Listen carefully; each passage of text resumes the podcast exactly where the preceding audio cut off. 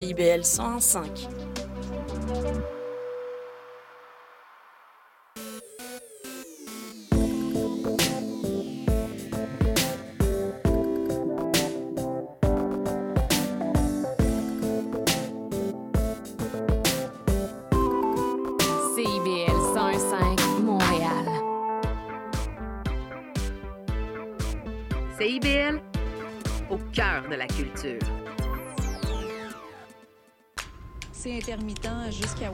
Wellington. Vers la rive sud, congestion depuis Turcot, euh, parce qu'on a eu un accident tout à l'heure sur la 132. Bon, ben c'est clair, tu vas être en retard. Ouais, cool. J'ai de la gym. Parce que la 132 demeure encore occupée. Il est 9 h. CIBL. 101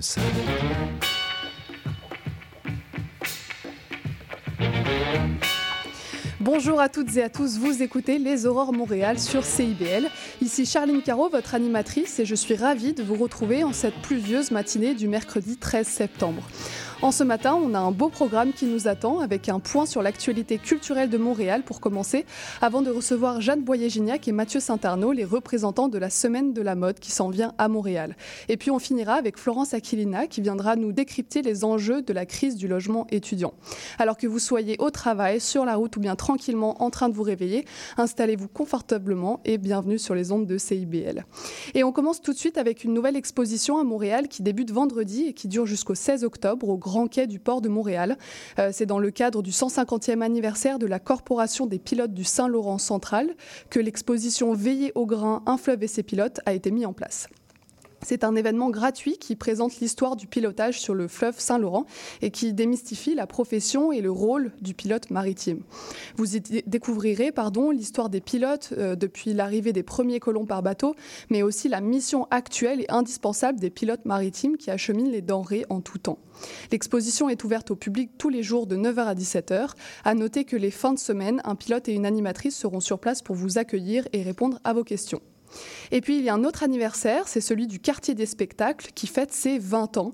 Ce quartier situé au centre-ville est devenu au fil des années un lieu de regroupement, de créativité et de talent. C'est un endroit que nous connaissons bien et que nous aimons beaucoup à CIBL puisque nos studios se situent en plein cœur de ce quartier des spectacles. À cette occasion, un jury a sélectionné 25 personnalités, artistes, artisans euh, ou professionnels du milieu culturel qui seront présentés à travers une œuvre de 20 portraits.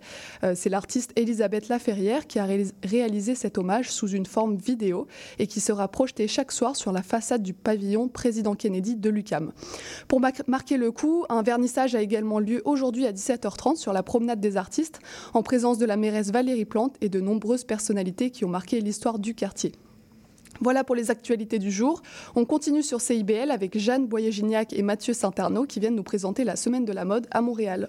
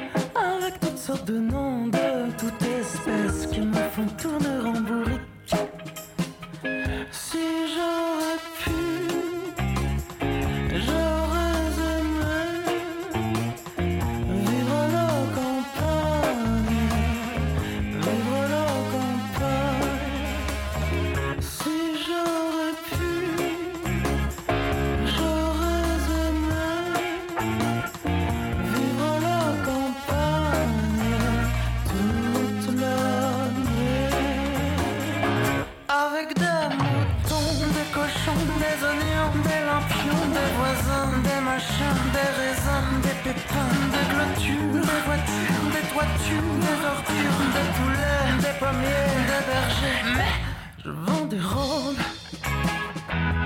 À des femmes jolies,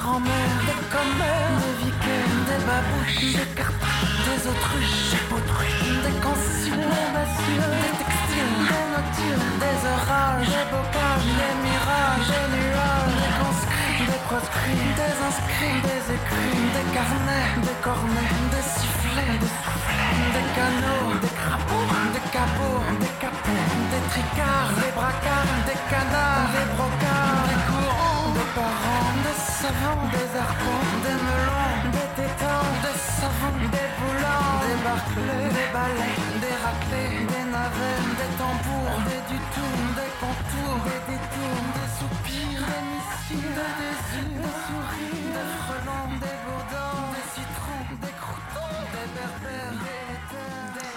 C'était Je vends des robes de M. Euh, et puis maintenant, du 18 au 24 septembre, c'est la Semaine de la mode 2023 à Montréal, organisée par l'OBNL, la grappe métropolitaine de la mode. Euh, alors chaque année, près de 200 acteurs de la mode québécoise dévoilent euh, à cette occasion leurs collections et ouvrent leurs portes euh, de leurs ateliers et boutiques. C'est une opportunité pour mettre en lumière la mode locale, la mode québécoise et pour découvrir tout cet univers.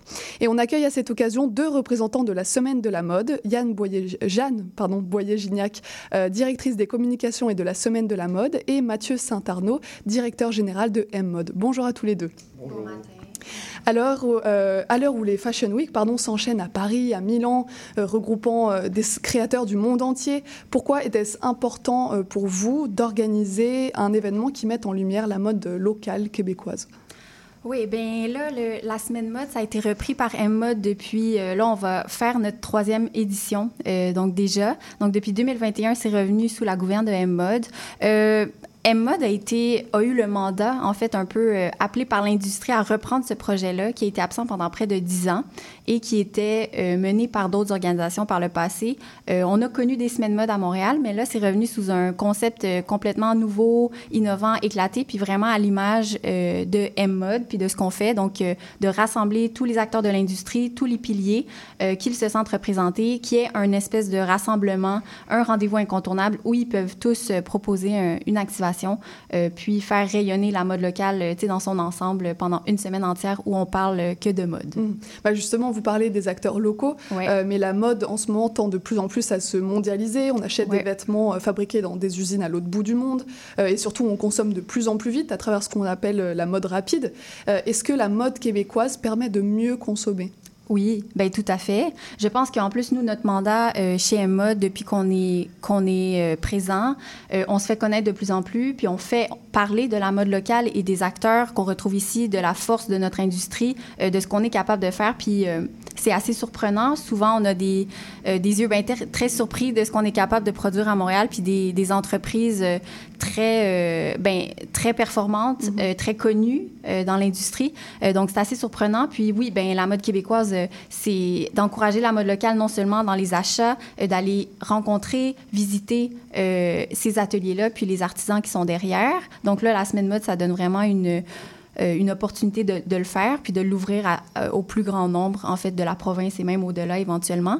Euh, mais, tu sais, c'est aussi de prendre conscience euh, d'où sont euh, produits, d'où sont faits nos vêtements, qui les font, et euh, même d'aller peut-être encourager, si, si les personnes n'ont pas nécessairement les moyens ou pensent à peut-être investir dans un morceau qui coûte un petit peu plus cher, euh, ben c'est aussi une occasion d'aller suivre beaucoup de, de, de comptes, beaucoup de designers euh, d'entreprises locales, puis de, bon, de les encourager euh, par les réseaux sociaux aussi. Oui, c'est ça. Bah, J'ai vu que vous cherchiez à mettre en pratique euh, des pratiques durables. Oui. euh, vous faites attention au choix des tissus, des matériaux. euh, vous cherchez l'éco-responsabilité. Euh, mais pour en revenir un peu à l'événement, euh, vous pourrez euh, donc retrouver, chers auditeurs auditrices, de très nombreuses activités avec le dévoilement euh, de collections inédites, des grands défilés, des visites d'ateliers, des expositions éphémères et aussi une tournée des écoles de mode. Euh, Est-ce qu'il y a un événement en particulier qui vous tient à cœur à tous les deux et que vous voulez présenter? Ben moi, je vous parlerai euh, d'entrée de jeu euh, d'une activation qui est nouvelle pour cette année dans nos nouveautés à la Semaine Mode de Montréal. C'est les rendez-vous de l'industrie. Donc, euh, pour chacune des grandes écoles de mode qu'on a au Québec, on invite un- un- une entreprise qui est chef de file québécoise avec un gestionnaire. Euh, souvent le chef de la direction ou le président de cette entreprise-là, pour venir parler aux étudiants de nos différentes écoles de mode. Donc, euh, on, c'est tous les midis de la semaine prochaine. C'est ouvert à tous les étudiants. Euh, ça s'appelle les rendez-vous de l'industrie et c'est possible de s'inscrire là à semainemodemtl.com, comme vous l'avez dit tantôt, euh, et d'assister à cette conférence-là qui est vraiment destinée pour la relève de demain, pour l'entrepreneur de demain dans notre écosystème. OK, très bien. Et toi, Jeanne? Oui, de mon côté, moi, je vais en profiter pour euh, parler d'une autre nouveauté cette année pour la semaine mode, c'est les événements signatures. Donc, on a, euh, c'était un des objectifs cette année d'essayer d'élever euh, la qualité de la programmation et ben comment faire pour aller chercher des événements encore plus rassembleurs, un petit peu plus de plus grandes envergures pour que le public se sente interpellé et même ben, les médias, en fait, que toute la programmation soit peut-être un petit peu plus claire et mieux ficelée. Alors, on est allé chercher cinq partenaires, cinq entreprises locales qui ont déjà un très grand rayonnement, qui sont bien euh, qui ont des bonnes bases dans l'industrie de la mode, des communautés très engagées. Et donc là, il va y avoir des rendez-vous à chaque soir aussi, donc un peu comme euh, les rendez-vous de l'industrie, mais plus en soirée. Et donc là, ça va varier euh, entre des lancements de collections, un marché inclusif, des défilés, des soirées expériences un peu plus VIP le, le, samedi soir aussi pour clore tout ça. Donc, on a embarqué des partenaires qui sont très, très enthousiastes de vous présenter leur travail. Puis ça, c'est des événements qui sont ouverts aussi au public. Parfois, certains sont gratuits, d'autres euh, payants, mais donc c'est ça, il faut aller voir sur le site web de la semaine mode pour euh, consulter la programmation, les détails, puis aller vous chercher des billets.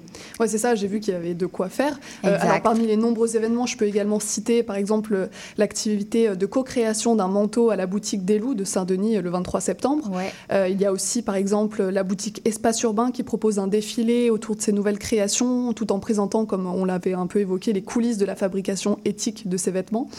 Euh, autre sujet, euh, la mode est un secteur qui tend à se dynamiser au Québec. Il y a un certain engouement pour la mode locale avec une hausse importante du nombre d'emplois euh, dans le domaine. donc la semaine de la mode 2023 sera aussi, je crois, une occasion pour les jeunes de découvrir ce nouveau secteur de la mode locale, de rencontrer des chefs d'entreprise, de découvrir des écoles. vous avez donc cherché à parler à la nouvelle génération pour développer davantage le secteur, c'est ça? Totalement. Écoutez, pour vous donner euh, quelques statistiques, euh, l'industrie de l'écosystème mode et habillement au Québec, on représente 77 500 emplois, environ 6 euh, 700 entreprises employeurs. Donc, c'est un écosystème qui est très vibrant beaucoup de PME, beaucoup de petites et moyennes entreprises, mais aussi des grands chefs de file. Alors, pour tous ces, toutes ces entreprises et tous ces sous-secteurs-là, on est évidemment à la recherche d'employés. On a la pénurie de main-d'œuvre nous frappe euh, durement, que ce soit des emplois au niveau de la production de vêtements, au niveau de la distribution, au niveau de la vente ou encore dans nos sièges sociaux. Euh, on souhaite euh, recruter la nouvelle génération, qu'elle est l'attirer vers une industrie qui est dynamique. Pour ce faire, on a notamment sur euh, le site web Semaine Mode MTL pour les entreprises participantes à la Semaine de la mode un petit bouton euh, je cette entreprise recrute et c'est possible pour un, visiteur sur notre site web de déposer une candidature spontanée dans la majorité des participants de la Semaine Mode Montréal.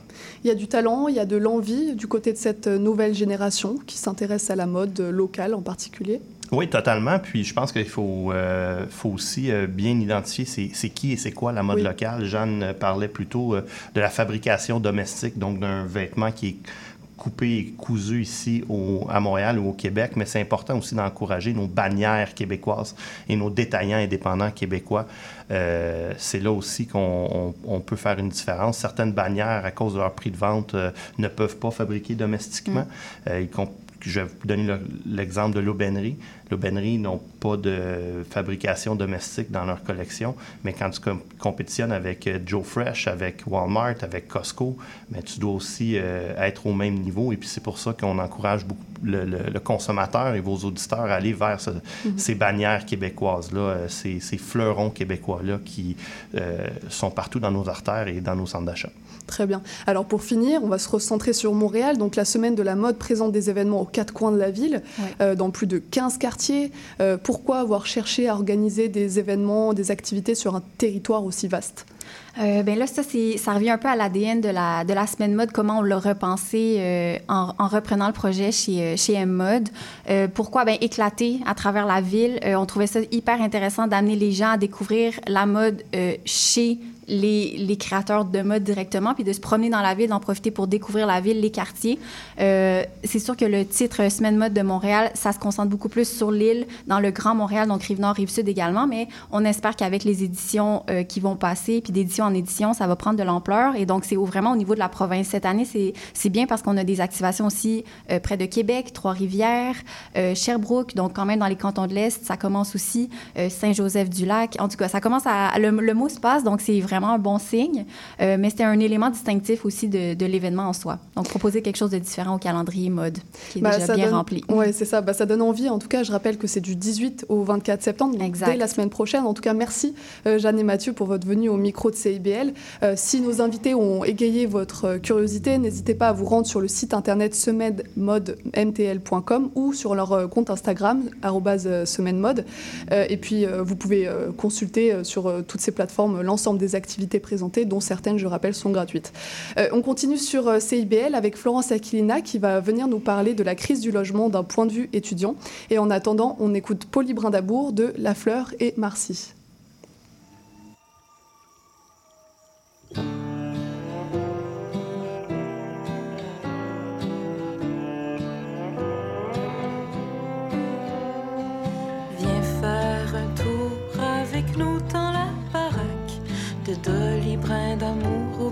Au bord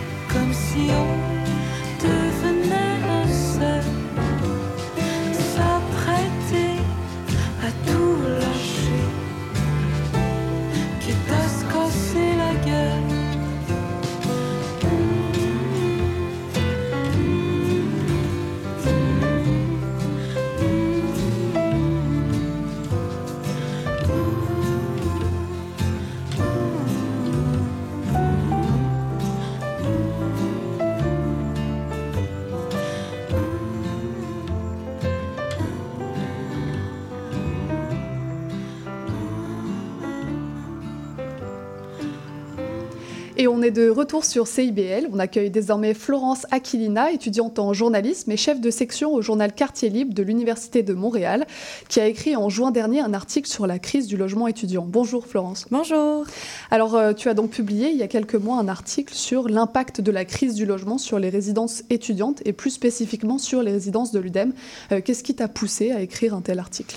Oui, mais d'abord, je l'ai publié au mois de juin, cet article-là. Puis le mois de juin, ça a été un moment particulièrement pertinent pour publier publié un article sur la crise du logement parce que, à titre de rappel, c'est en juin qu'il y a eu le dépôt du controversé projet de loi 31 par la ministre responsable de l'habitation, France-Hélène Duranceau, qui a fait couler beaucoup d'encre dans les médias, ce projet de loi-là, surtout en raison de sa disposition qui vise à restreindre les droits des locataires euh, sur leur cession de baux.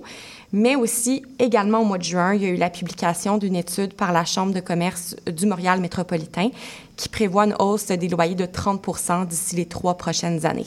Alors, face à tout ça, euh, autant à titre, euh, comme tu l'as dit, à titre de chef, de chef de section campus à Quartier Libre, qui est le média indépendant des étudiants de l'UDM, qu'à titre moi-même d'étudiante aussi, ça a déclenché euh, beaucoup de, de réflexions justement sur comment les étudiants vivent en particulier la crise du logement, étant une population vulnérable financièrement.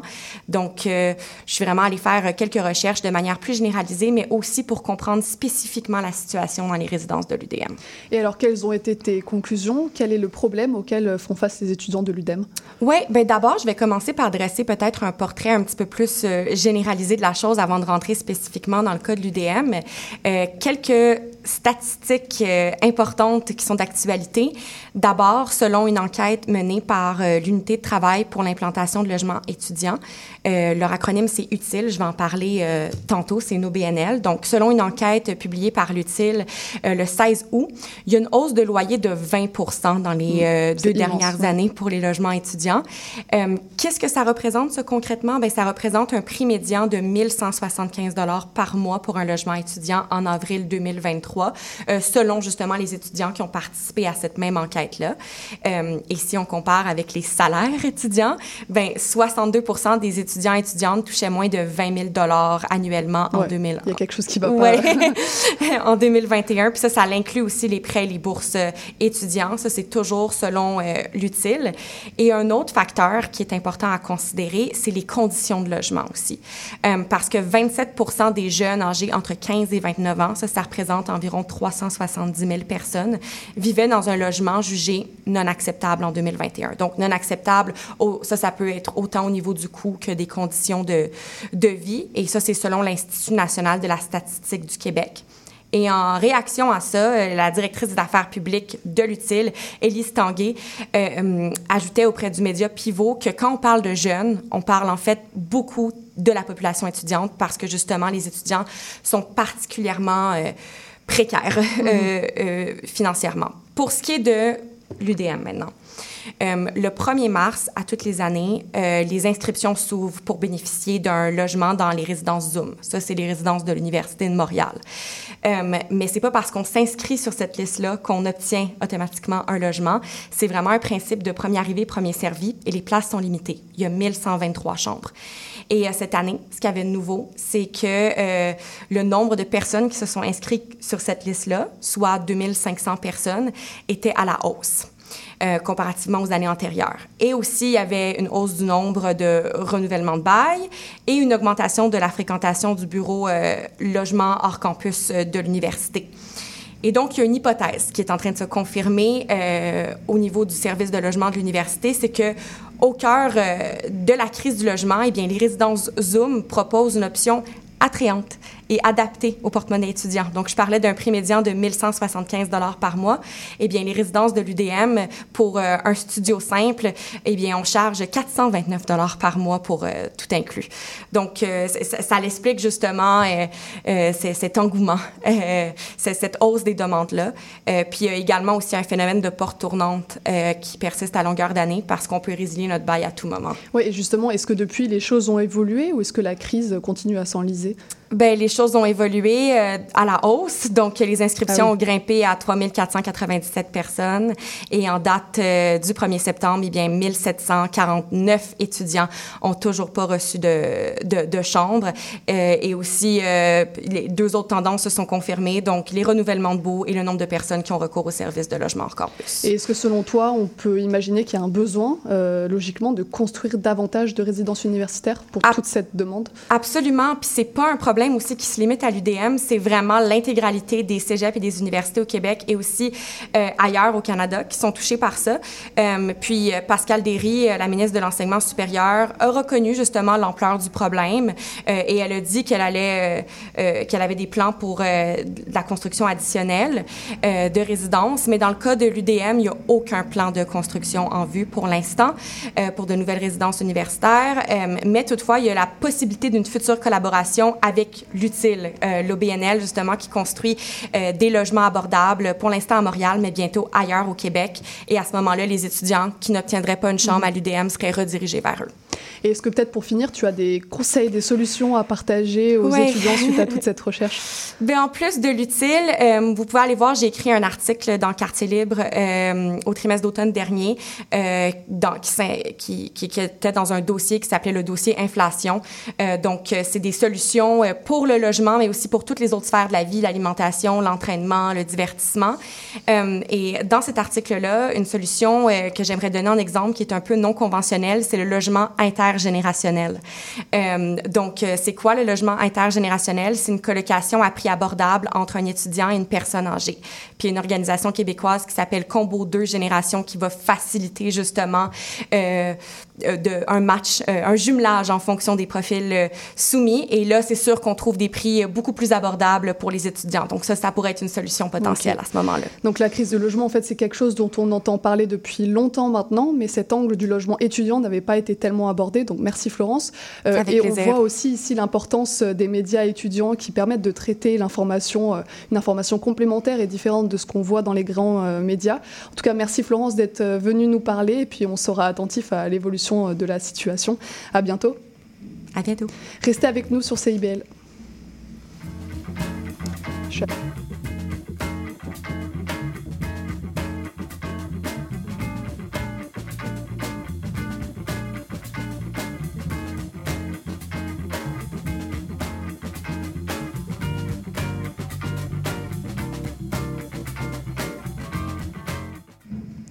L'émission d'aujourd'hui touche déjà à sa fin. Merci à Jeanne Boyer-Gignac, Mathieu Saint-Arnaud et Florence Aquilina pour leur intervention. À la mise en onde et aux choix musicaux, c'était Maurice Bolduc que je remercie pour sa précieuse assistance. Demain, on recevra en entrevue Danielle Bergevin, directrice de la Société des musées de Montréal, et Sally Richemont, porte-parole de la table des groupes féministes de Montréal. C'était Charline sur euh, Caro, pardon, sur CIBL. Je vous remercie pour votre écoute et je vous dis à demain pour notre prochaine émission.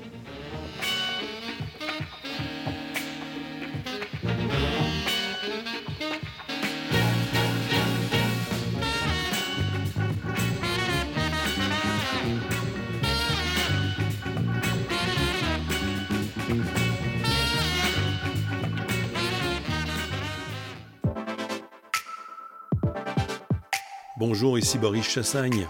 Pour découvrir l'actualité locale d'un bout à l'autre du pays, écoutez l'émission Point de vue. On vous présente des reportages, portraits et entrevues réalisés par nos journalistes postés dans des provinces et territoires canadiens, société, art, culture, environnement, affaires publiques, l'information locale destinée à un auditoire national. Les jeudis 10h sur CIBL FM.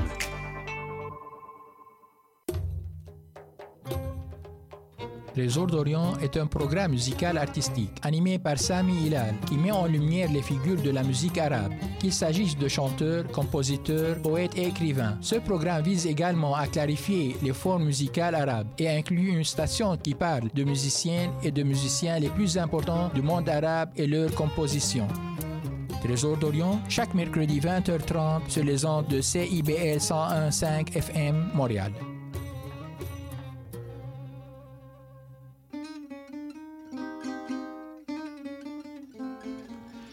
Django et compagnie, c'est une série d'entretiens avec des musiciens et des musiciennes de jazz manouche qui animent une communauté qui est en plein essor à Montréal.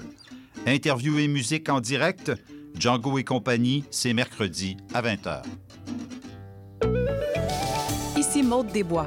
À l'effet durable, on pose un regard vaste sur les enjeux environnementaux, la transition écologique, les défis de société et le développement durable par le biais d'entrevues et de chroniques qui s'appuient sur l'actualité environnementale. C'est un rendez-vous tous les mardis 10h, rediffusion lundi 8h sur les ondes de CIBL 101.5. CIBL.